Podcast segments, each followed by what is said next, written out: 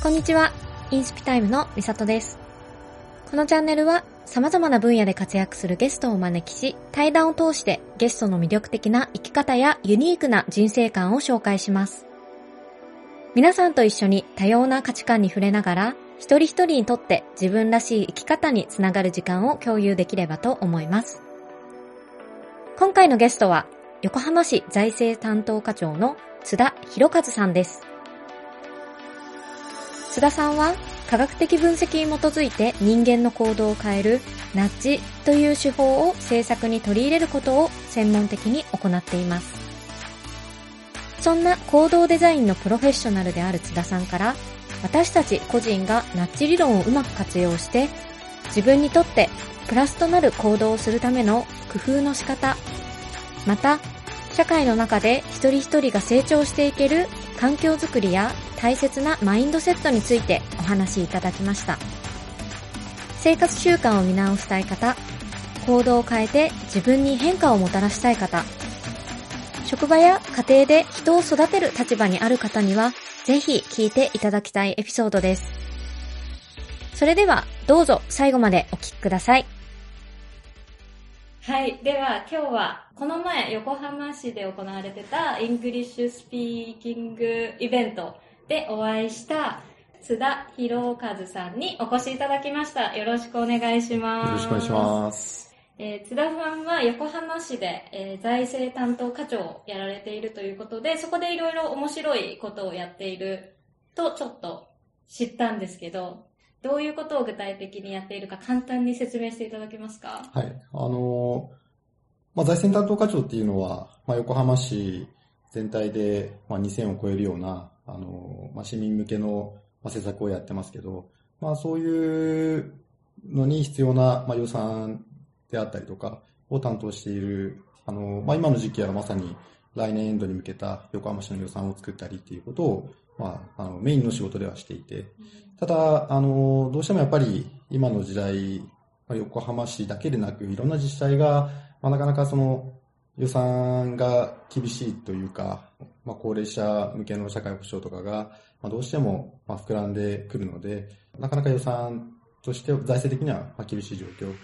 まあ、そこでそのお金をかけずに、まあ、効果的な施策をやろうということで、あの、僕のしメインの仕事、財政担当課長としてではなくて、あの、横浜市行動デザインチームっていうものを、あの、他の横浜市の有志の職人、職員、全部で10名ぐらいと一緒に作って、で、それで、あの、効果的な施策を、まあ、市民の方々にお届けするということを取り組んでいます。うんで、最近、つい先日ですね、この私も横浜市行動デザインチームの研究会ですかね、あれは、に参加させていただいたんですけど、かなり人数が多くて、100人ぐらい来てました、あれ。あの、遠隔も含めて100人ぐらい。ですよね。はいすごい大きい、あの、団体というか、グループになっててびっくりしたんですけど、実際そういう、まあ、横浜市デザん行動デザインうん。っ。ていうのを使って、うん。そういう政策を作っていくっていうことをやってると思うんですけど、うん。その行動デザインっていうのがそもそも、例えばどういうことがあるんですか？行動デザインっていうのは、あの、まあ、心理学であったりとか、あと行動経済学であったりとか、まあ、そういうものが、あの、学問的なバックグラウンドにはなるんですけど、まあ、人間が、あの、従来、まあ、政策をするときには、じゃあ、あの、まあ、市民の皆さんにこういうことをしてほしいから、じゃあ補助金であったりっていうので、金銭的なインセンティブを、あの、じゃあつけましょうと。でもなかなか、これで無料になりましたとか、あの、それは特定健診無料で受けられますであったりとか、まあ補助金をもらったら、もっと効率のいい設備に投資することができますであったりとか、まあ、そういう形で、あの、インセンティブを与えても、なかなかそれを使ってくれないと。まあ、そういう時に、実はその、こうやってお得になりますよっていうよりも、今使わないと損ですよとか、まあ例えば皆さんがまあスーパーマーケットなんかにいた時に、お一人様2個限りとか、タイムセール、今なら普通150円なのが100円であったりとか、まあそういう形でこう押し出されたりとかすると、まあ普段だったら買わないものをつい買ったりっていうことがあると思うんですけれども、まあそういう、まあ人間が必ずしも、あの、普段だったら反応しないようなことにまあ、反応したりとか、そういうのを心理学であったり行動経済学っていうのをうまく使いながら、まあ、より魅力的な施策に作り変えて、で、市民にお届けする。で、それで、まあ、より健康になるような行動であったりですね、将来に向けてもっと貯蓄をする、もっといっぱい勉強をする、もっと他の住民の方々と一緒に、あの、まあ、連携をして、あの、まあ、コミュニティ作りっていうのを、まあ、あの、しっかりやっていくとか、まあ、行動デザインっていうものをですね、まあ、使っているっていうことではあるんですけどね。ね、あの、今例に出てきたスーパーとかの例なんですけど、うん、なので、結構他の場面、ビジネスとかではそういうの今まで使われてきたけど、政策にそれをもう入れていこうっていうことなんですよね。うん、そうですね。うん、あの、政策、まあもともとマーケティングなんかでは、うん、まあ、かなり古くから使われてきた手法ではあって、ただ政策はどうしても、まあ、そういう新しいものを取り入れるのが遅れてきたと。で、まあ、2008年に、まあ、アメリカの有名な経済学者が、ナッジっていう本。まあ、ナッジっていうのは英語で、まあ、肘で小づくっていうような、まあ、意味ではあるんですけど、こうしなよみたいな感じで、こう、あの、ちょっと小づくことによって、思わず、まあ、その、小づかれた人が、ついつい、まあ、自分にとって望ましい行動をしてしまったみたいな、来週に先延ばししようとしていた宿題を、こう、今やりなよみたいな感じで、つい疲れて、ついやってみたりとかですね。あの、もうめんどくさいから、もう行くのやめようかなと思ってた、まあ、特定検診であったり、がん検診であったりとかを、ちょっとこつくことによって、やっぱりこう、今、受けて、で、それでちゃんと、まあ、普段、自分のですね、健康な、あの、健康だったりとか予防であったりとか、まあ、そういうのに、つなげていくっていうことを、まあ、最近になって、まあ、この10年ぐらいですね、政策でもかなり取り入れられるようになってきたと。うん、まあ、アメリカとかでは、まあ、この前、美里さんと一緒になったイベントで、まあ、僕もプレゼンをして紹介しましたけど、あの、例えば、まあ、退役された軍人の方々が、まあ、自分が、まあ、軍で働いているときに、まあ、あの、給料もらっているにもかかわらず貯蓄しないから、まあ、退役された後に、ホームレスになってしまったみたいな例。で、それも、ナッジしてですね、貯蓄しなよっていうこと。まあ、具体的には、あの、軍に入った時に、あの、昔だったら、貯蓄したければ、これに加入してくださいっていうような、まあそういう、あの、自分で申請しないといけないっていう煩わしさがあった上に、まあ煩わしいんだけれども、まあ貯蓄をしたら、そこに政府が、あの、アメリカの政府が、まあプラスで、あ、何パーセントか、まあ、貯蓄を上乗せするっていう、まあ、そういうインセンティブはあったにもかかわらず、手続きめんどくさいからしなかったっていうのが、そこで貯蓄したくなければ、もうやめてくださいと。入っていることがデフォルトになっていて、嫌だったら貯蓄しないっていうことによって、そういう貯蓄メニューに介入する人が、もうほぼゼロに近かったものから、まあ、かなり100に近いところまで、まあ、変わったとかですね。あと他にまあ有名なものとして臓器提供とかでも、臓器提供したいっていう意思を自分で表明するっていう設定から、基本的にはもう臓器提供するっていうことがもうデフォルト設定になっていて、嫌だったらそこから自分が外れるっていうことを、例えば運転免許の更新時とかに確認するっていうようなことをすることによって、まあ、ヨーロッパなんかでは20%ぐらいの臓器提供が100%に近いところまで変わっているあの国がいっぱいあるんですけど、まあ、それによって、やはりその臓器提供を受けられずに困っている人たちが、まあ、命を救われたっていうのはいっぱいあるので、まあ、ほんのちょっとしたデフォルト設定を臓器提供であったりとか、貯蓄であったりとか、そういうことをするしないっていうものから、するっていうことに変えることによって、まあ、これだけ実際世の中が変わるっていうことがあって、それを他の政策分野にも、まあ、活かしていこうっていうのが、ここ10年ぐらいかなり進んできたと。実際、横浜市ですでに取り入れたりしたことはあるんですか？そうですね。あの、どうしても行政って、まあ、市民の方々に、まあ、先ほどから何度も、あの、僕が出している、例えば特定検診受けましょうとか、がん検診に行きましょうであったりとか、まあ、地域の方々と一緒に防災の今度イベントがありますので参加してくださいであったりとか、あとはまあ場合によっては、あの、税金この時期まで払ってください。もしくは払ってなければ、まあ、払ってない方々に対して、まあ、今払わないと、督促っていうことを督促したりとかですね。まあ、いっぱいあります。でも、そういう通知が、やっぱり、あの、普通の方々からすると読んでも難しかったりとか、うんあと、まあ、そもそも通知って行政だけじゃなくて、まあ、市役所だけじゃなくて、他にもいろんな民間のダイレクトメールとかも届く中で、やっぱり自分がそれを開かないっていうことすらも、まあ、いっぱいあるし、まあ、開いてもさっと見て、それで情報が自分の中にこうスッと入ってこなければ、あの、何言ってんだろうっていうことで、まあ、あの、もうすぐ捨てちゃったりとかっていうことはよくあると思うんですね。なので、まあ、その通知が、まあ、どういうことを伝えているのか、何をしてほしいのかってことを、まあ、市民に分かりやすく、まあ、シンプルにするっていうことであったりとか、それをすることによって、どんなメリット、デメリットがあるのかってことをですね、書いていく。まあ、それによって、まあ、市民の方々が、あの、実際に、まあ、特定健診、がん検診であったりとか、あの、税金を納めるであったり、イベントに参加するであったりとか、あと省エネ行動をするであったりとか、うん、まあ、そういうのが促進されるっていうことを、まあ、幅広い分野で促していて、まあ、今、あの、横浜市の中で30件ぐらいですね、そういう取り組みを、まあ、やっています。はい。うん。なんか面白いなって思ったのが、こう、がん検診を受けるとか、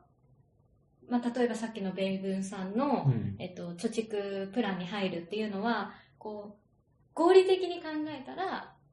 もちろんそうした方が、こう私たち市民とか国民にとってメリットはあるんだけれども、いろいろな、こう、忙しいとか、うん、わざわざ開けてみないとか、うん、手続きがめんどくさいとか、うん、そういうことで、そういうオポチュニティを逃してしまうのが、こう、私たちなのかなっていうのを、ちょっとそれを聞きながら思って、やっぱりそういうものなんですかね。あの、まあ、僕自身、もうメリットがあるって自分で分かっていても、まあ、例えばその、運動したりとか、うん、あの、健康な、まあ、あの、朝食を食べたりすることによって、まあ、日常的な、まあ、日中のパフォーマンスって全然違うということが分かっていても、まあ、ついつい平日はやっぱり忙しいことを言い訳にして、まあ、運動をしなかったりとか、あの、朝食でも、あの、まあ、バランスの取れたものを食べなかったりとかして、ああ、今日パフォーマンス悪いなとか、場合によってはその、お酒飲みすぎたりとかして、ちょっと二日酔い気味で、日中のパフォーマンスが、まあ、普段よりもすごく落ちるとかって、まあ、よくある行動なんですよね。あの、まあ、それは、昔で言うと、夏休みの宿題を最後の最後まで、こう、先延ばしにして、8月31日は、こう、泣きながら、あの、まあ、徹夜して宿題を終えるっていうようなことも、まあ、よくやってましたけど、うん、まあ、そういう時にその、ナッジとか行動デザインとか、まあ、僕らが呼んでるような考え方では、例えば、この日までに終えるっていうふうにコミットメント、まあ、自分でその、自分の中だけじゃなくて、周りの人に対しても、俺この日までに、あの、宿題を終えるからとか、1週間に、まあ、3回、絶対運動するからって言って、対外的に公言すると、多分人間ってそれをしない時と比べてかなりやる率っていうのは上がってくるっていうのが一つあります。あと人間って社会的生き物なので、やっぱりその、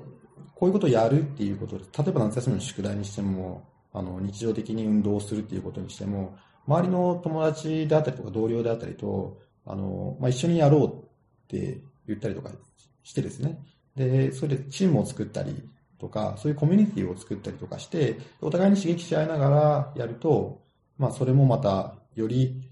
自分が、まあ先延ばししがちなことをですね、やるようになったりっていうこともあります。まあ、ただ、それは逆の方向に働くこともあって、まあ、ついついこう、お酒を飲みすぎるような友達なんかと、まあ、一緒にいたりですね。あの、タバコをこう吸う友達と一緒にいると、お酒飲みすぎたり、ついついタバコを普段なら吸わないのにこう吸ってしまったりっていうのもあるので、あの、まあ、自分がどういうふうに自分の行動を変えたいのかっていうことを、まあ、ちゃんと意識して、で、そのためには、じゃあ、どういうコミットメントをしようかとか、どういう社会的なつながりっていうのを、まあ、作っていこうかってことを戦略的にやっていくことによって、まあ、少しずつその自分自身も変えることができる。まあ、そういうことなんですよね。行動デザインは、なのでビジネスにも政策にも、自分の生活にも結構応用できるというか、そういうのがあるってことですよね。もともとその行動デザインとかは、専門に勉強したりとかしてたんですか？それとも今回この横浜市でここの制作家になったから、ちょっと調べて取り入れようとか、そうどういう流れで、こういう、なんだろう、活動をするに至ったんですか？もともと、まあ僕自身が出会ったのは、あの、2000 14年から16年まで、まあ、2年間、シカゴ大学、アメリカのシカゴ大学に留学をしていて、で、そこで、あの、公共政策、パブリックポリシーっていうものを、まあ、専攻していたんですね。で、今、あの、アメリカだけじゃなくて、まあ、世界的に、まあ、政府自治体、そこで政策を作るっていうトレンドが、やっぱり自分たちが、あの、政策を作って国民、市民向けに、まあ、あの、やっているんだけれども、本当にそれが効果あるかどうなのかっていうことが、あの、見極めてこれなかったっていう反省がまずあって、で、それを、あの、やった政策効果っていうのをデータに基づいてきちんと検証するっていうことが、まあ、トレンドになってると。まあ、データドリブンな、あの、政策形成とか、エビデンスに基づく政策形成とかって言ったりしますけど、まあそういうのが行われる、そういう一つのトレンドの中で、まあ、ナッジとかコードデザインっていうのも、まあ、政策の中で取り入れられて、で、それをやることによって、ナッジを使った、コードデザインを使った政策をやって、で、それをデータに基づいて、どれだけ効果あったのかっていうことを、まあ、検証するっていうこともですね、合わせて、まあ、しっかり行われている。そのデータエビデンスと行動デザイン、ナッジっていうものが、まあ、両輪となってうまく回ってるっていうのが、まあ、海外の例で、まあ、僕自身もそれを、まあ、向こうで勉強してですね。で、まあ、日本でもぜひ取り入れたいなっていうのが、あの、もともと持っていたと。で、それで、日本に帰ってきた後、あの、まあ、財務省で勤務を始め、再開しつつも、まあ、政府が持っている経済産業研究所というところがあって、で、シカゴで一緒に勉強していた仲間と研究会を立ち上げてですね、あの、まあ、そういうことを、まあ、勉強続けてきたっていう経緯が、まあ、もともとありました。でそういう中で横浜市に来て、で、やっぱり地方自治体、まあ、基礎自治体とか僕ら呼んだりとかしますけど、まあ、市民の窓口を持っていて、で、日常的に、まあ、市民とですね、やり取りをしたりとか、市民に対して直接サービスを提供するっていうところであると、やはりその市民の行動変容を、まあ、より良いですね。あの、より健康にななってもらうとか、あの、まあ、より、あの、しっかり子供を教育するであったりとかですね。そういうことを、まあ、身近に見る機会っていうのが非常に多いですよね。うん、で、あの、まあ、行動デザインの味っていう考え方を実践する場としては、まあ、一番最前線になってくるので、あ、これは、まあ、ナッジ行動デザインっていうのが使えるなって、まあ、思ったっていうのが、あの、一つのきっかけですね。うん、この前のあの研究会の時に、あの、産婦人科の、うん、い産婦産婦人科の、そうですね、お医者さん、産婦人科医、うん、が、なんか事例を話してて、病院における。勤務時間とかの話？そうですね、うん、そういうなんか会例えば会社の勤務時間を改善するとかそういうのにも使おうと思えば使えるんですそうですね。あのこのこの前あの産婦人科医であり横浜市の医療局っていうところがあって、うん、でそこでも働いている鈴木先生あのワイビットのメンバーでもあるんですけど、あの、まあ、これは、この前は、あの、彼が、今自分が勤務している病院において、患者さんとのコミュニケーションにおいて、まあ、ナッジを使ったですね、話し方、伝え方をすることによって、まあ、患者さんが最適であるですね、まあ、最適だと思えるような、あの、診療行為に対して、まあ、一緒に取り組んでいただけるとか、まあ、そういう例も紹介していましたし、今、水里さんに紹介していただいたような、働き方改革に近いような、医師の働き方改革って、かなり、やっぱり国でも課題とされていて、まあ、どうしても救急外来とかを担当するところだと、あの夜当直をやって、その次の日も、まあ、そのまま勤務し続けてって、でそれって、ただお医者さんも、あの、まあ、スーパーマンではないので、やっぱりずっとそういうストレスの非常に高いような環境で、しかも24時間を超えてですね、勤務し続けるっていうのは、やっぱりその集中力だって当然落ちるし、でそれがまあミスのもとにもなりかねないと。なので、それをこう改善する手法として、まあ、あの、早く帰りましょうっていうような制度があったとしても、なかなかやっぱりその、まあ、周りの面もあったりとかして帰れないと。で、そういう時に、あの、この前紹介されていたのは、じゃ帰るっていうのが、そもそもデフォルトになっていて、で、それでも帰りたくなければ、まあ、一定のこう手続きを踏んで残るようにしないといけない。っていうふうに変えることによって、やっぱり人間、まあ、そういう手続きを踏むっていう煩わしさ。昔はそれが、あの、早く帰るために煩わしい手続きをしないといけなかったっていうのが、早く帰らないために、そういう煩わしい手続きをしないといけないっていうふうに変えることによって、やっぱりお医者さんが帰りがちになるっていうことも、まあ一つあるし、煩わしさ以上に、やっぱりその、病院で働いている方々全体が、もう帰るのが当然だよねっていうような、そういう文化を育む。そうすると、あの、周りの目をこう気にせずに帰れるようになるっていうのは、まあ、一つ大きい要素で、まあそういうところにナッジが使われていて、で、まあ効果も出ているという話をされていましたね。うん、で、まあそれは、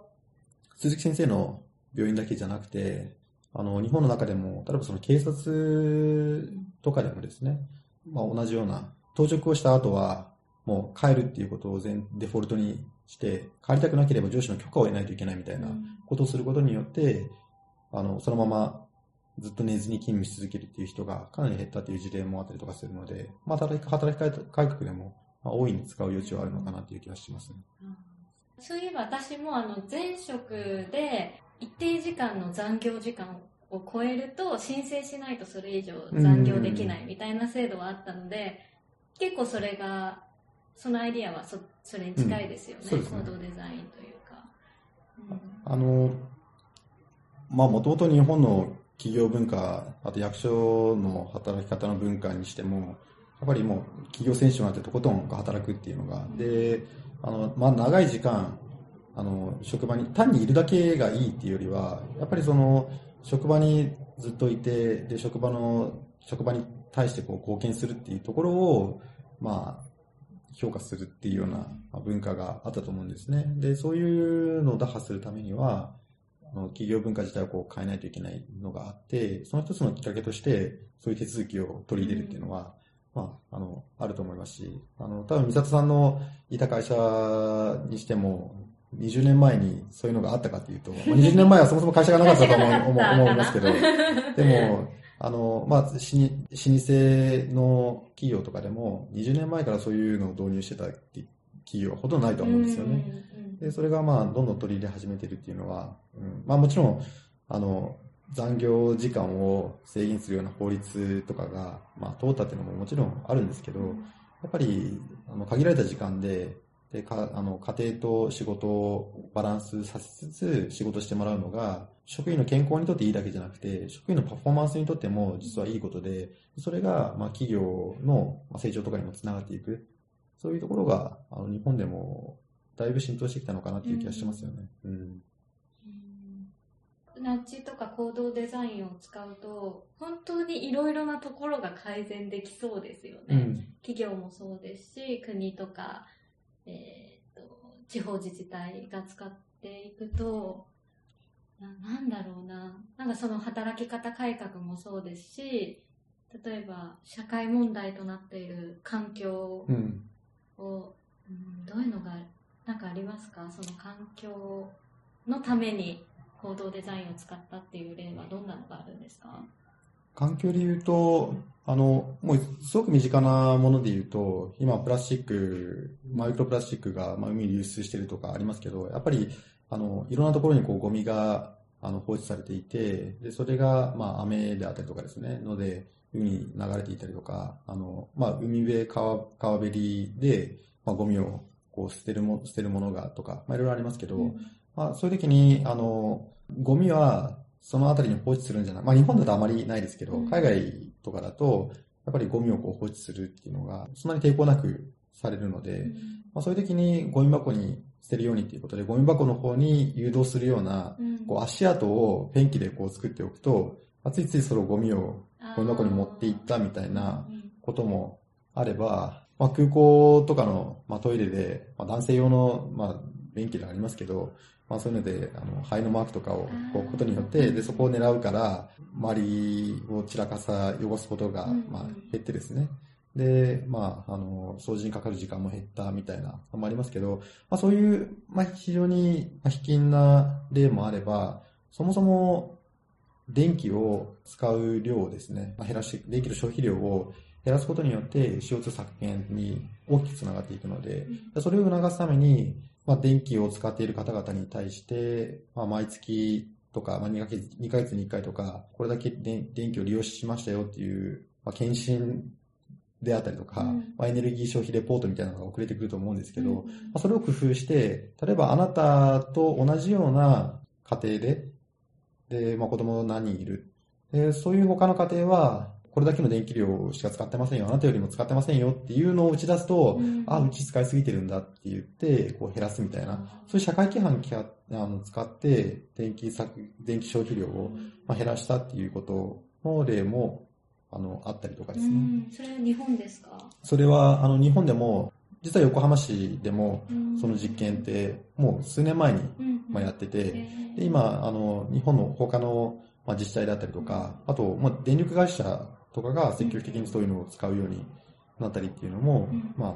あ、ありますし、海外においては日本よりも早くうんそういうのがまあ進んだっていうのもありますね。まあ、それ以外にも、今、CO2 削減に貢献するものとして、この、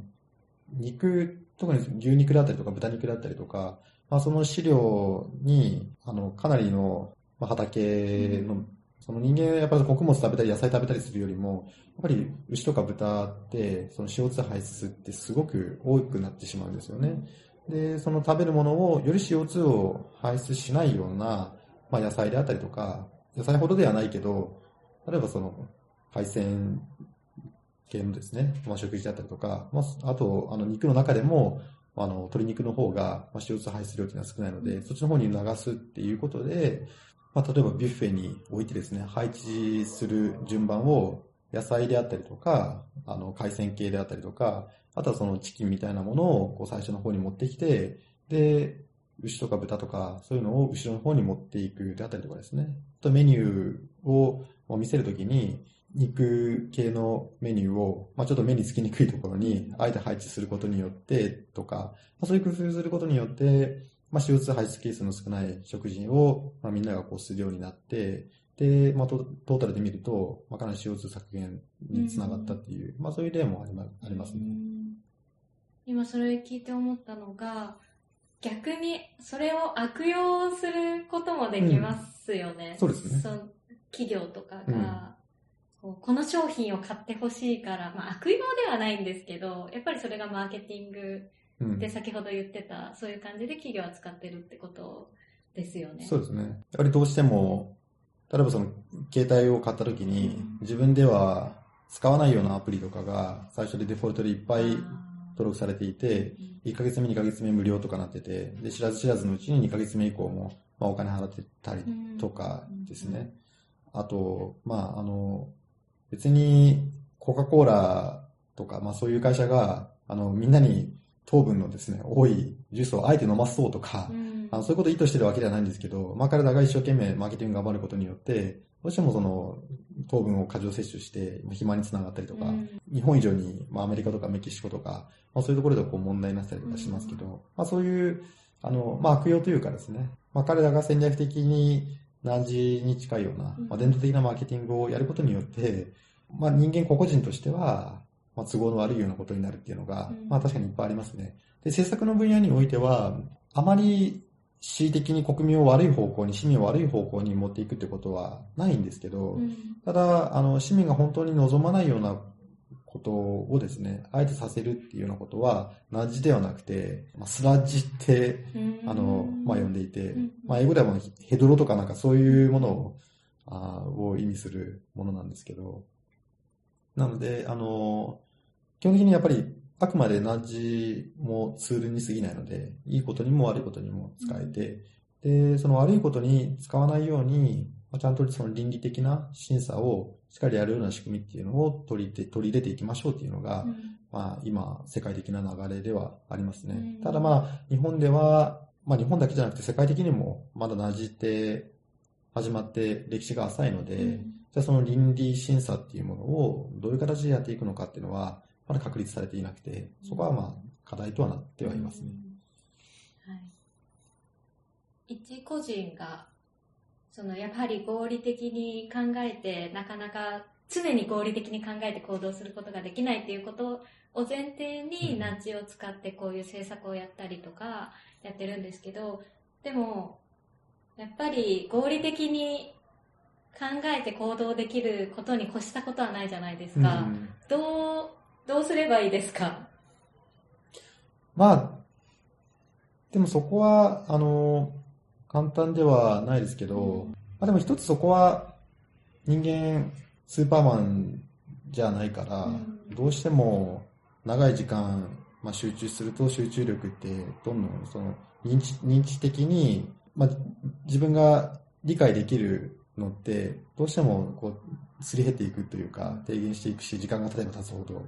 で集中しようっていうそのセルフコントロール。自分を自制するっていう力だってあのどんどんどんどんこうやっぱ集中し続けるとあとは難しい作業をし続けると摩耗していくんですよね。だから朝だったら我慢できるようなお酒であったりタバコであったりとかも、まあ夜摩耗してるとそういうこと我慢できなくなったりとか、まあもちろんあるし、それはあの、ガンジーのように、こう、強い精神力を持った存在でもないし、アインシュタインのような、ものすごいこう、頭の回転が、まあ我々に備わってるわけでもないと。まあそこはまあ謙虚になって、まあ、自分がどこまでだったら、まあ、セルフコントロールをできて、どこだったらできないのかっていうことを、まあ、ちゃんと見極めて、で、まあ、自分がこう弱くなった時に、やりたくない行動をついつい取ってしまわないようにですね、まあ、備える。そこを合理的にやるっていうことが大事なのかなって。だから、まあ、スーパーマンとかガンジーとかアインシュタインに自分がなることを目指すんじゃなくて、朝よりも弱くなってしまう夜の自分とか、週の初めよりも弱くなってしまう、まあ、金曜日とかですね、の自分を、自分が本当にこうなってほしくないよな、お酒飲みすぎてほしくないよな、友達とこう、いがみ合ってほしくないよな、で、そのためにはじゃあどうすればいいのかってところを、まあ、余裕のある時にしっかり考えて、備えていく。で、いい人間関係をそういうことにならないための、まあ、あの、チームであったりコミュニティを作っていったりですね。あの、そうならないためのコミットメント、約束を自分だけじゃなくて他の人にもしたりであったりとか、まあ、そういうことを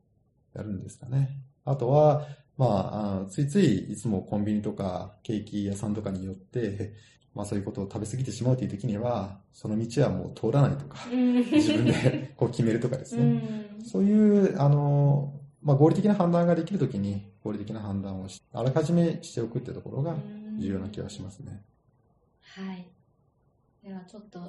あの、シカゴ大に行ってたんですよね、うん2年間。うんそれ、もともと英語って話せていきました。英語、全く話せないわけではうん。もちろんないですけど、その大学の入学試験も通らないといけないわけなので、うただ実際に行って感じたのは、まあ自分の英語通じないなって。ああ、そうなんですね。うん、あの、まあ、僕自身、鹿児島のもう本当に小さい町で育ったので、うん。実際外国人って、その、まあ、ALT と呼ばれる先生、あの、海外の先生が、まあ、たまに来るのと、来るので、まあ、話すぐらいで、まあ、それ以外に英語を話す機会なんて全くないですから、まあ、生の英語に触れる機会なんてほとんどなかったんですよね。まあ、あの、東京に来た後、ただ僕が専攻していたのはもう英語とは全く関係ない法律だったりとか、まあ、しましたし、なので、かなり、まあ、海外に行ってからは、まあ、苦労はしました。うんはいもう海外に渡ってすぐにクラスとかは取り出したんですか？そうですね。あの、最初に語学研修みたいなのは、まあ、もちろんありますしあ、で、大学の授業で、まあ、学ぶ内容とかは、まあ、自分も慣れ親しんだ、まあ、え英語の、まあ、単語ももちろん多いですし、あと、あの、説明される内容も、まあ、自分がイメージできるようなまあ分野が多いので、うん。あの、英語自体っていうよりも、それ以外の知識とかでこうカバーして、あのまあ、できるところっていうのは非常に多いんですよね。まあ、とはいえ、周りのクラスメイトであったりとか、あと日常的にアメリカ人とか他の国の方々とコミュニケーションを取るのは、最初はかなり一つに苦労したっていうのが正直なところですね。ただまあ、僕自身は、インターナショナルハウスっていう、もう全部で40カ国ぐらいから来られる方が住む、あの、寮に入っていて、で、あの、1階にオープンスペースがあって、そこにキッチンもあって、うん。まあ一緒に、あの、いろんな料理をしたりですね。で、まあ勉強するときにもそのオープンスペースで、周りの、あの、いろんな国の方々と、まあワイワイ楽しみながら、うん。まあ勉強もするし、いろんなあのネットワーキングをするしみたいな感じではあったので、まあ、そこでだいぶ英語が伸びたなっていうのもありますし、あと自分自身のその国際性みたいなこともだいぶ育むことができたっていうのはありますね。あともう一つは、あの、大学2年の時に、あの、まあ、ビジネスコンペに出場して、で、キッチンネットっていう、まあ、シカゴのサウスサイドに、まあ、黒人ヒスパニックでいっぱい住んでて、で、シカゴ大学のキャンパスって、まあ、そっちの方面にあるんですね。うん、シカゴ大学自身は、まあ、セキュリティがすごくしっかりしていて、まあ、シカゴ市の警察プラス、シカゴ大学警察っていうのもあって、で、まあ、あらゆるコーナーに、まあ、警察以外にも、まあ、大学が独自に雇っているまあ、セキュリティのですね、担当者が立っていて、で、僕らをこう、日常的に見守ってくれているので、うん、大学のキャンパスの中で何か事件に巻き込まれるってことはないんですけど、うん、キャンパスを一歩外に出ると、まあ、銃声を聞いたっていうようなことであったりとか、まあ、物を盗まれるとかって日常的にあるし、シカゴ全体で言うと、まあ、その、特にそのサウスサイドを中心に、まあ、かなり、まあ、日常的にこう人が殺されるような殺人事件だったりとか、あとギャング同士の抗争だったりっていうのが、まあ、行われていると。まあ、オバマ大統領とか、まあ、ミシェル夫人とか、まあ、そのあたりで、あの、まあ、かなり献身的に、ま、コミュニティをですね、あの、再生するような活動をされていたっていうので、まあ、有名な地域であるんですけど、まあ、そこで僕はあの、キッチンネットっていう、あの、ソーシャルベンチャーを中国人の友人と一緒に立ち上げて、で、なかなかその食事をまともなもの食べられないから、それが肥満であったりとか、あの、まあ、病気の原因にもなるし、まあ、それだから学業であったりとか仕事にも、ま、打ち込むことができずに、まあ、貧困の再生産とか、犯罪の再生産とかにこう繋がっていると。で、そこに、あの、まあ、安価で健康な食べ物を提供するっていうことを、地元の教会とか、あとコミュニティセンターだったりとか、そういうところと連携して、あの、まあ、ビジネスベースでやっていくっていうことを、まあ、僕やっていて、で、それをやるために、まあ、いろんな教会とかコミュニティセンターに行って、自分たちの考えている構想を、まあ、ピッチしたりとかですね、プレゼンしたりとかっていうことが、まあ、非常に多くなってきて、で、まあ、そのビジネスをしっかり成り立たせる、成り立たせるためには、もうコミュニケーションできないと話にならないので、で、そこでかなりの程度、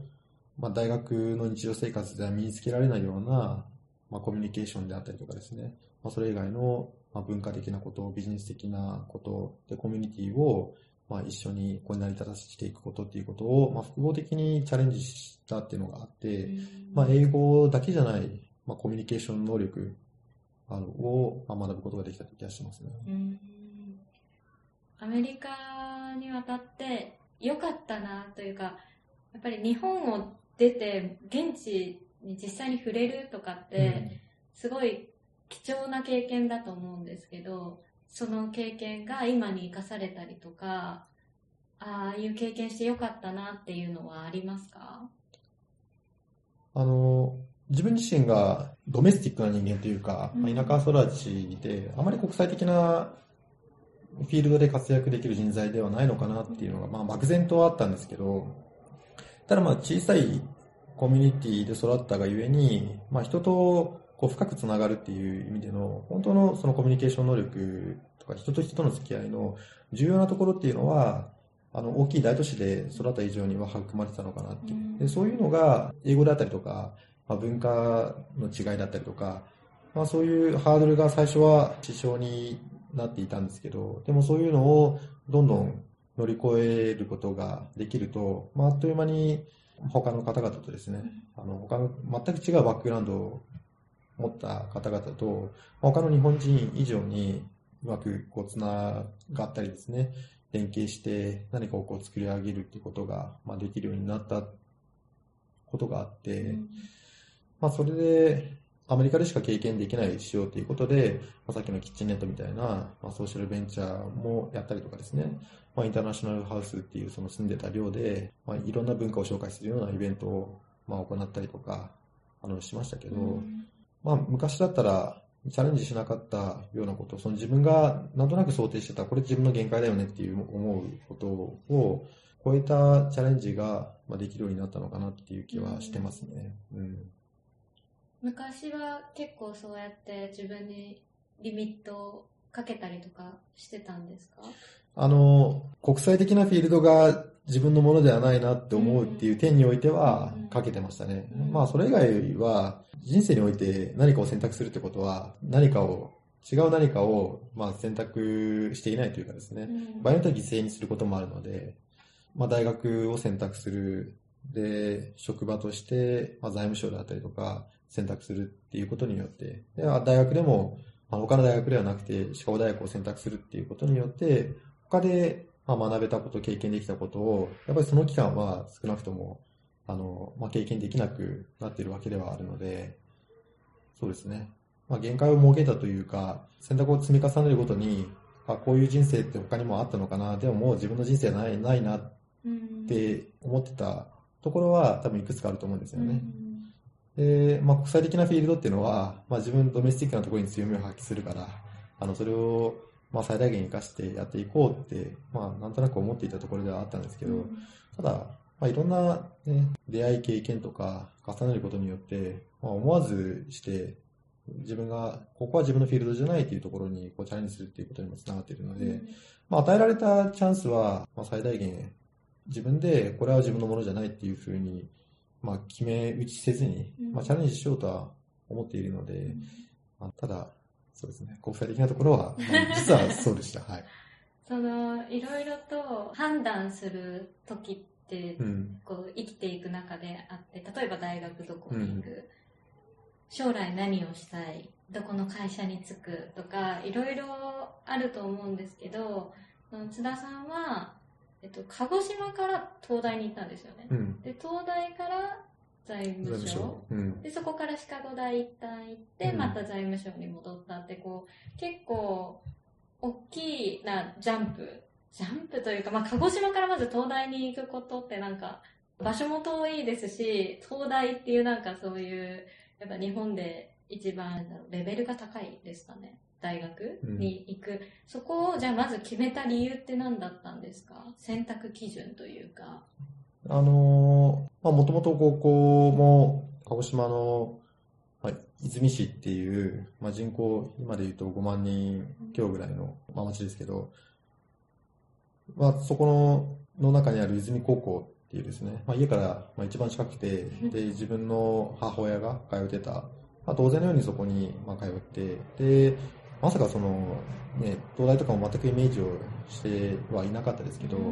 自分の中学校の友人が、まあ、サッカーであったり野球であったりとか、まあ、そういうので、そういうのに強い鹿児島実業っていう高校とかに行ってて、で、まあ彼らに負けないように、まあ自分も運動に落ち込んでいたっていうのが、まあ高校1年の時、自分の生活で、まあ1日、まあ6時間、7時間とか、まあひたすら運動漬け、えーっていうあの、テニスあ、公式テニスやっていて、あとまあ少林寺拳法もやっていて、まあそれ掛け持ちしながら、うん。まあ、空いた時間はそれ以外のトレーニングをするっていうようなことをまあやってたんですけど、あの、ただ高校1年の時に東京に、あの、オープンキャンパスを、まあ、見て、で、レポートを書くっていう宿題が夏休みの宿題で出て、で、たまたま東京に来る機会があったので、うん。まあ、だったら東大見てみようよって、うちの父親に言われて、うん。で、まあ、見たときに、まあ、キャンパスとかが、やっぱり他の大学と比べて全然、まあ、歴史も感じさせるし、うん、で、まあ、そこを、まあ、歩いてる人たち見ても、なんか、あ、こういう人たちがこう日本を支えてんだなって。だここの大学に入れるんだったら、あの、勉強あんま好きじゃないけど、やってもいいかなって、まあ、漠然と思ったんですね。まあ、当時偏差値50 ちょっとぐらいで、全然あれだ、あれ、あの、足にも棒にもかかんない感じだったんですけど、ただ、あの、担任の先生に、まあそういうことをちょっと話してみたら、まあ、津田くんがこの運動にかけてる時間と情熱を勉強に向けたら受かるんじゃないのぐらいのことを言ってくれて、もう先生がいいんだったらじゃあ頑張るよとか言って、あの、目指し始めたって。うんうん本当その、うちの親父がたまたま東京に連れてきてくれたっていうところと、うんまあそれを後押ししてくれた、まあ、先生がいたっていう、まあその2点ですよね。うんうん。でもそこから運動はやめて勉強に。高校2年の半ばまでは、あの、相変わらずずっと運動し続けていて、で、勉強もそんなにエンジンは関わらずに、うん。あの、高校2年からただ、かなりの程度、まあ、するようになって、ううん。まあ土曜、日曜とかは、一日の半分ぐらい、うんうん。まあ勉強するようなことも、まあやって、うんで、まあ成績も、まあもともとが、あの、ベースラインというかですね、まあその50ちょっとしかなかったっていうのも、まあ偏差値としてはですね、あって、まあやっぱり、そんだけ頑張れば、あっという間に伸びていくわけですよね。まあそれに味を占めて、あ、これ面白いな、うん。うんというかですね、いう形になって、で、あの、もう高校の半ばぐらいです。高校2年の半ばぐらいには、もう完全にその運動も、相当時間を絞って、お勉強に打ち込み始めたって、そんな感じですよね。うん。面白いって大事ですかねそういう続けること継続することってやっぱ難しいじゃないですか、うん。勉強も。やっぱり楽しいか、まあ、人にそれぞれだとは思うんですけど、うん。でもやっぱりそういう自分の伸びとかが見えたりとかして楽しかったから継続できたんですかね。そうですね。あの、ただ、高校、まあ勉強で言うと、うん。もう高校2年の秋ぐらいには、早速スランプが来て、全然伸びなくなって、で、だいぶ苦しい高校3年を、まあ、経たっていうのも、まあ、ありますし、まあ、それ、それ以降、まあ、社会人になってからも、まあ、いろんな、まあ、挑戦して、で、それ自体はすごく楽しいんですけど、やっぱり辛い時期っていうのは、まあ、もちろんありますよね。うん。まあ、でも、まあ、その時々で、あの、こんな困難なことって自分乗り越えられるのかなって思うこともありますけど、まあ、一つ一つ乗り越えると、また新たなこう、能能力というかスキルであったりとかですね、うん。で、忍耐力みたいなところも、まあ、成長していって、で、これまでだったら超えられないようなチャレンジにまたこう、挑戦できるうん。っていうところ、そういう、まあ、ポジティブなものがあるので、うん。まあ、最初の方で話をしたナッジとか、あと、まあ、それがベースとする心理学、行動経済学とかで、まあ、グロースマインドセットっていうのと、フィックストマインドセットっていうのが、まあ、あって、で、フィックストマインドセットの方は、まあ、自分の能力ってこう、決まったものだというあの考え方で、グロースマインドセットっていうのは、まあ、自分はどこまでも成長できるんだっていうマインドセットの違いなんですよね。で僕は、まあ、典型的なグロースマインドセットに育てられたうんし、自分自身がまあそれをまあ持っているので、まあ、頑張り続ければそれ乗り越えられるっていう、まあ、なんかあの根本的な楽観してるところっていうのはあるんですよね。で、それがまあ受験の時にもまあ生きたし、で、その受験を乗り越えることによって、まあ、その後、まあ、あの、財務省に入るにしても、実は財務省で3年目に、あの、気仙沼に復興支援で行っていて、うんで、そこで、あの、まあ、復興するために、まあ、地域で、地域で、それまで水産業、水産加工業に依存していたものを、まあ、そうじゃない違うビジネス、それをまあエネルギーとか使いながらやったっていうのもあるんですけど、まあ、地域の方々と一緒にあのそういうビジネスをまあ作っていくってこともやったし、で、それが、あのその後はまあシカゴに行ってですね、あの、まあ、シカゴのソーシャルベンチャーの話だったりとか、まあ、今のワイあの横浜市での、まあ、ワイビットにもつながってるっていうのが、まあ、あるので、あのまあ、10年前にいきなりワイビットの課題を与えられたりとか、うん。まあ、シカゴでの、まあ、ソーシャルベンチャーの課題を与えられたとしても、多分乗り越えられなかったとは思うんですけど、まあ、あの、一つ一つクリアすることによって、まあ、辛くも、まあ、楽しみながらやれるように、自分が成長しているっていうのは感じてますね。うんグロースマインドセットとフィクストマインドセットで、私も多分どちらかというとグロースマインドセットなので、別に自分のこう、限界とかなんだろう、能力を決めつけないでいけるとは思ってるんですけど、やっぱり、この、こっちのグロースじゃなくて、フィクストマインドセットの人もう、ん。たくさんきっといるとは思う。うん。そういう人たちは、まあやっぱり、こう、育てられた環境とか、周りの環境がそういう、そのマインドセットに影響することはすごいたくさんあると思うんですけど、じゃあもうフィクストに今なっている人が、どうやってグロースマインドセットにこう、シフトチェンジしていくことができますか？やっぱり、あの、家庭環境というか親の教育って非常に大きいんですけど、学校の先生であったりとかですね、メンターだったりとか、まあそういうこと、そういう方々との出会いとかによっても、まあ大きく変わってくるので、例えば、まあ海外における実験ですけど、子供たちにあのテストを受けてもらうときに、まあ、女性であったりとか、あの黒人であったりとか、そういう比較的、まあ、限界を感じてしまいがちな方々に対して、女の子でもちゃんとやればできるんだよとか、まあ、あの黒人であったとしても、まあ、ちゃんとあの一生懸命頑張れば成果出せるからっていうメッセージをテストを取り組む前にですね、そういうポジティブなメッセージを発信するか、もしくは、女の子は、やっぱり数学ってどうしても限界があるんだよね、であったりとか、黒人は白人白人と比べて、やっぱりあの頑張っても、あの、所詮限界があるからみたいな、その二つのメッセージを、まあ、同じような属性のグループの、あ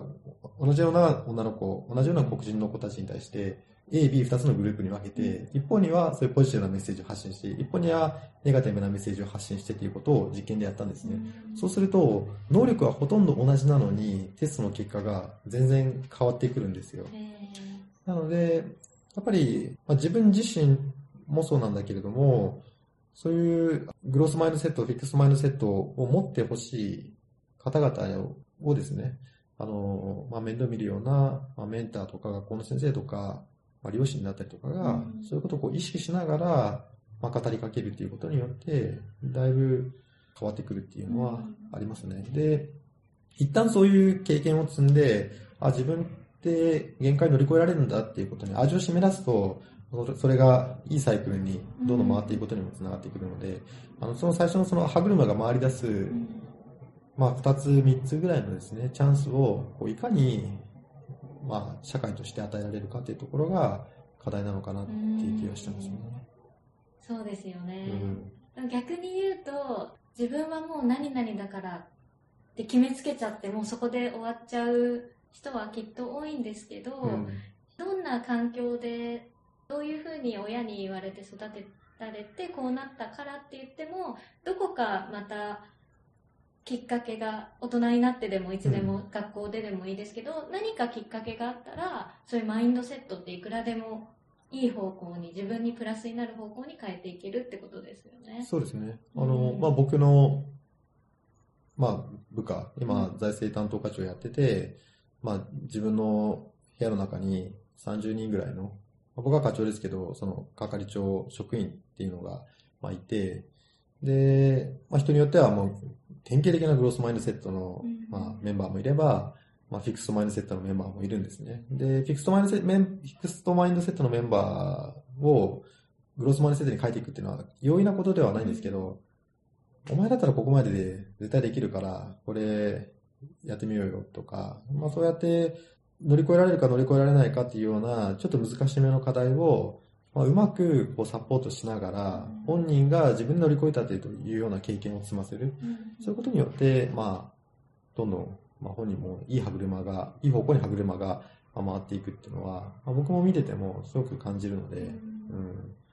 まあ、社会の中でそのグロスマインドセットを持っている人は、周りに対してもそういうアプローチっていうのを取りがちだと思うんですよね。だから、あの、まあ、僕とか水畑さんみたいな典型的なグロスマインドセットタイプをこういかに増やしていくのかってことが、まあそういうポジティブなあの職場環境であったりとか、社会であったり、あと子供たちが、まあ、学ぶですね、学校の環境を作っていく上では、まあ、重要なのかなという気がしますね。そうですね、うん。はい。ではそろそろお時間が近づいてまいりましたので、うん、最後2つ質問があって、これ毎回あのゲストの皆さんにしている質問なんですけど、うんうんまず一つ目が、これまでこう、いろいろな経験、まあいろいろな経験というか、海外にも出たりとか、えっ、ー、と、勉強頑張ったりとか、ベンチャー立ち上げたり、ワイビット立ち上げたりとか、こう本当に多様な経験をされてきて、たくさん学んできたことってあると思うんですけど、その中で一番大事だと思う3つの学びというか教え、人生の教えみたいなのをシェアしてください。まあ、教えというか、あの、キーワードに近いものかもしれないんですけど、うん、一つは、まあ、コミュニティというか、ふるさと、まあ、あの、鹿児島の小さいコミュニティで、まあ、育って、まあ、そこはすごい大好き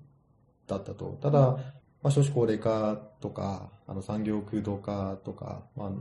もうどんどんやっぱり元気がなくなっていくんですよね。まあ、それが自分の原体験となって、あの、まあ、自分が頑張ることによって、このコミュニティをもっと元気にしていきたいって、将来に自分の子供とか孫の世代にも、まあ、残していきたいっていう思いがあったから、まあ、それが、まあ、これまでの、まあ、人生の原動力となったから、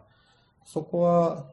非常に自分にとって大きい要素だと思いますね。で、まあ、それ、その原体験があったがゆえに、あの、まあ、気仙沼で復興支援したときは、そのコミュニティを、あの、活性化するために、まあ、地域の方々と一生懸命頑張れたし、シャゴにいたときは、シャゴのサブサイドを立て直すために、まあ、キッチンネットにつながったし、で、今横浜を、まあ、自分の、ある意味そのふるさとのように感じて、あの、まあ、ワイビットの活動を通じてですね、もうより、あの、いい施策を作っていきたいっていう形にはなっていると。だから、自分にとってそのコミュニティふるさとっていうのは、非常に大きい要素で、まあ、原動力になっていると。二つ目の要素としては、まあ、出会いですかね。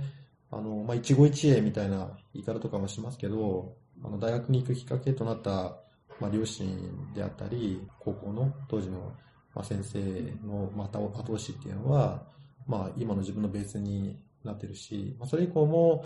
大学時代の、あの、まあ、友人だったりとかですね、まあ、恩師であったり、あの、財務省に入るきっかけ、で、財務省の中で、まあ、自分の、あの、思いもしなかったような、あの、国際性であったりとかですね、国の中でも重要な、まあ、予算であったりとか、そういうことにこう携わらせていただいたのも、まあ、それを見守ってくれた、まあ、上司がいたりとかっていうのがありましたし、まあ、シカゴ、気仙沼、横浜って、まあ、それぞれのポイントポイントですごくいい出会いをして、で、そういう出会いを通じて、まあ、自分自身が大きく変わったっていうのがあるんですね。だからそこの人との出会いっていうのは、まあ、自分にとって二つ目の大きい要素なのかなっていう気はしてます。で、そういう、まあ、ふるさと、コミュニティ、そして人との出会いっていうのを通じて、まあ、自分自身も大きく変わってはきてはいて、で、まあ、シカゴ以降思うのは、なんか、国際人というか、まあ、自分は鹿児島人であること、日本人であることを誇りに思う一方で、あの、まあ、昨日もシカゴ、シカゴ時代の友人の韓国の友達が、まあ、今、韓国で大学の先生やってるんですけど、まあ、非常に密度の高い話を5時間ぐらいやっていて、で、彼女は今、あの、アメリカで PhD 取って韓国に帰って、で日本政治であったり韓国政治を専門に、まあ、非常に女性でまだ若いんだけど、アカデミアカデミックな分野でこう活躍されてるんですね。で、彼女と、まあ、今の日韓関係なんかも、まあ、あの、議論したりとかしながら、だけど、まあ、そういうのを乗り越えて、まあ、僕らのこう、つながりから、そういう人との関係から、まあ、いい国際関係とかにもこう、つなげていきたいよねっていう話をしていたし、まあ、それ以外にも、あの、まあ、シカゴ時代に、あの、アメリカ、中東、アフリカと、かなり幅広い方々と、まあ、一緒に活動して、まあ、自分自身が日本人というコアを持ちながらも、そういう相手の多様性とか価値観とかを尊重できる人間だっていうことに、まあ、大きく気づいてきたっていうところがあったんですね。なので、そういう要素を他の自分自身も大切にしていきたいし、どうしてもその同質性の高い日本もこれからの時代、まあ、世界の一つのメンバーとして地球温暖化とかいろんな課題ありますけど、そういうのに日本が責任を持って対応していくためにも、日本人一人一人がそういう国際性みたいなことを身につけてほしいなっていうことは、まあ思う。まあ、その3、そういう国際的なところっていうのは、最近自分が大切にしたいと思っている、まあ、3点目の要素ですかね。うん、はい。ありがとうございます。では、えー、最後の質問になります。津田さんにとって自分らしく生きるとはどういうことでしょうか？まあ、ちゃんと、その鹿児島とか、まあ、自分の原点を常に大切にしながら、ただ、まあ、人との出会いとか、あと、国際的なですね、自分自身の広がりみたいなことに応じて、一歩一歩こう成長していく。で、そこの成長っていうものを、まあ、そのふるさと、そして他の人たちにも還元していく。まあ、そういう生き方の、まあ、別にモデルになりたいとは思わないですけど、まあ、一人一人にそういうミッションっていうのを課されているとは思うので、まあ、そういう生き方を大切にしていきたいかなと思いますね。今回のエピソードはいかがでしたか？貴重な時間を割いてインタビューに応じてくださった津田さんに感謝です。私たち一人一人が環境を整え、行動を変えていくことで、社会にとってもプラスとなるサイクルが生まれると思います。できないが口癖の人が身近にいれば、ちょっと寄り添って、できると思えるようなきっかけを与えてみてください。もしあなた自身が、できないが口癖であれば、どうすればできるのか考える習慣をつけてみましょう。皆さんは今日何を気づき何を学びましたか？その気づきが皆さんにとって人生をより良くするスパイスになれば嬉しいです。今後もインスピタイムでは自分らしく生きる素晴らしいゲストをお呼びし、ストーリーやインスピレーションをシェアしていきますので、ぜひ番組を登録してくださいね。そして、この番組が面白いとか、ためになると思われた方は、ぜひレビューを残してください。また、インスタグラム、ツイッター、フェイスブックの投稿も行っているので、フォロー、そしてコメントや感想、質問をお待ちしております。皆さんの声をぜひ聞かせてください。今日も最後まで聞いていただきありがとうございました。それでは次回の配信を楽しみに。